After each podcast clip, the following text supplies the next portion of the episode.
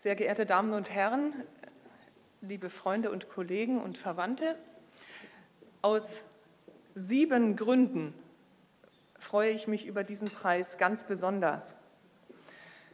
Erstens, weil der Patron des Preises, Johann Friedrich Cotta, mit meiner akademischen Disziplin der Orientalistik bzw. Arabistik eng verbunden ist und zwar über den Mittelsmann Friedrich Rückert.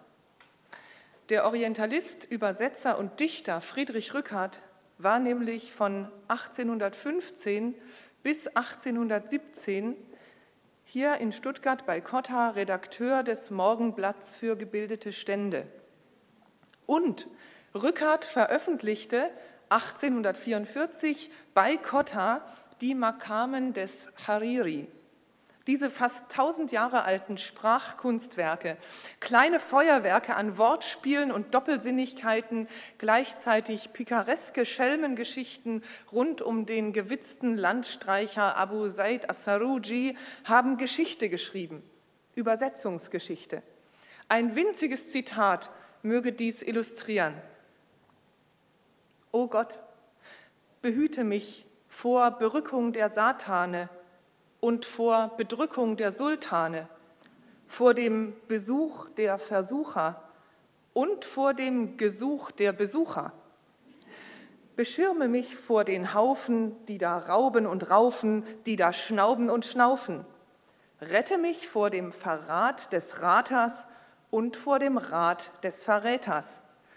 Bewahre mich vor der Gemeinschaft der Feinde und vor der Feindschaft der Gemeinde vor dem Zwist der Zwistigen und vor der List der Listigen, vor der Hoffart der Hoffärtigen und der Gegenwart der Widerwärtigen, vor der Übermacht der Mächtigen und vor dem Trachten der Niederträchtigen.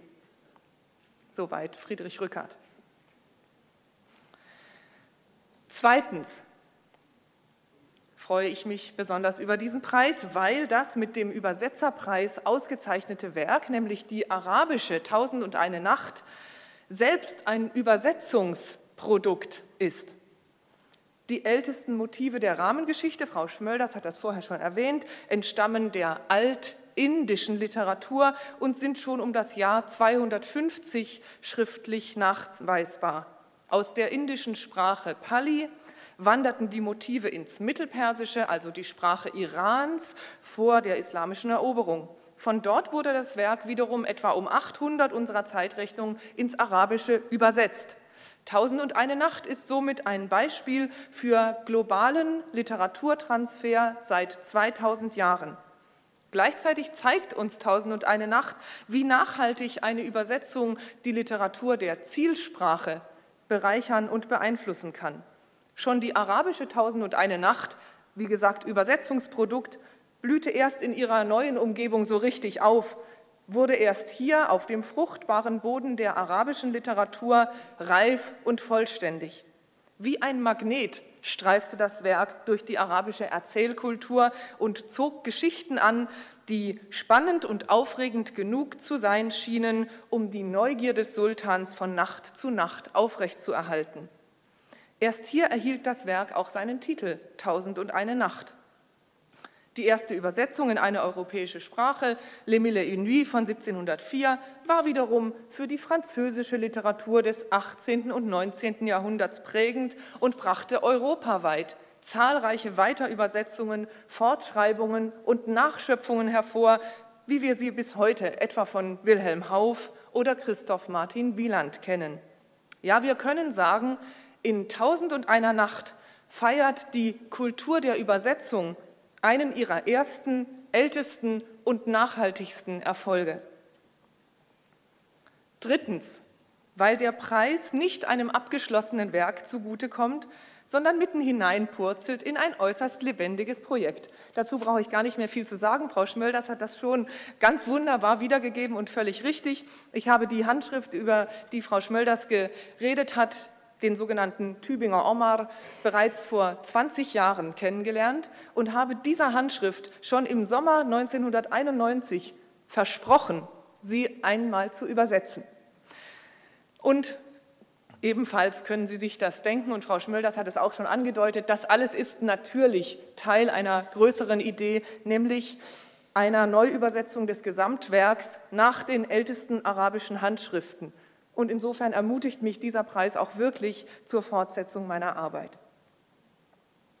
Viertens freue ich mich ganz besonders über den Stuttgarter Preis, weil ich, als ich mit der Tausend und eine Nacht Übersetzung begann, gerade in Kairo war, Stuttgarts Partnerstadt. Kairo hat mich damals sehr inspiriert, so sehr, dass sogar das Papier, auf dem ich die Übersetzung niederschrieb, unbedingt ein in Kairo bzw. im Nildelta hergestelltes sein musste. Diese Geschichte steht im Nachwort zu Tausend und einer Nacht und hatte noch so manche Folgen. Der fünfte Grund ist ein ganz persönlicher und hat mit meiner beruflichen Tätigkeit zu tun. Ich habe meine Übersetzungsprojekte noch nie nebenher erledigen können. Eine Kunst, um die ich so manche Kollegen an der Universität beneide. Während der Übersetzungstätigkeit war und bin ich immer mindestens im sogenannten unbezahlten Urlaub. Ich freue mich daher umso mehr, dass der Stuttgarter Kotter-Preis mir ein wenig Sicherheit zum Weiterübersetzen gibt. Der sechste Grund zu besonderer Freude ist, dass der Kotter-Preis die erste Auszeichnung ist, die die Neuübersetzung von Tausend und einer Nacht bekommen hat. Schließlich möchte ich als siebten Grund, warum ich mich heute Abend besonders über diesen Preis freue, meine Freunde, Kollegen und Verwandten nennen, von denen sehr viele heute Abend hier anwesend sind, weil sie in und um Stuttgart wohnen. Danke, dass Sie, danke, dass ihr alle heute gekommen seid. Vielen herzlichen Dank.